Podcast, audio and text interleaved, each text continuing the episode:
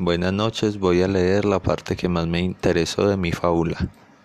Cada animal le proponía un alimento nuevo y esto confundía aún más al oso, que entre tantas opciones no hallaba qué decir, hasta que llegó el zorro y le dijo, ¿qué estás pensando, oso? Trato de decidir qué comeré, replicó él como siempre.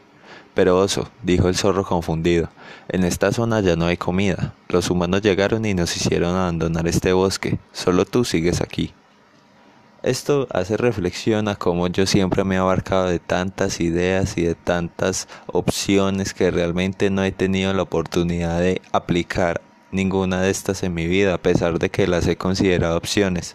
No he estado en acción, he estado, mejor dicho, en un punto en el que tengo opciones, pero no las utilizo. Por eso es que este pedazo me parece el más importante de mi fábula.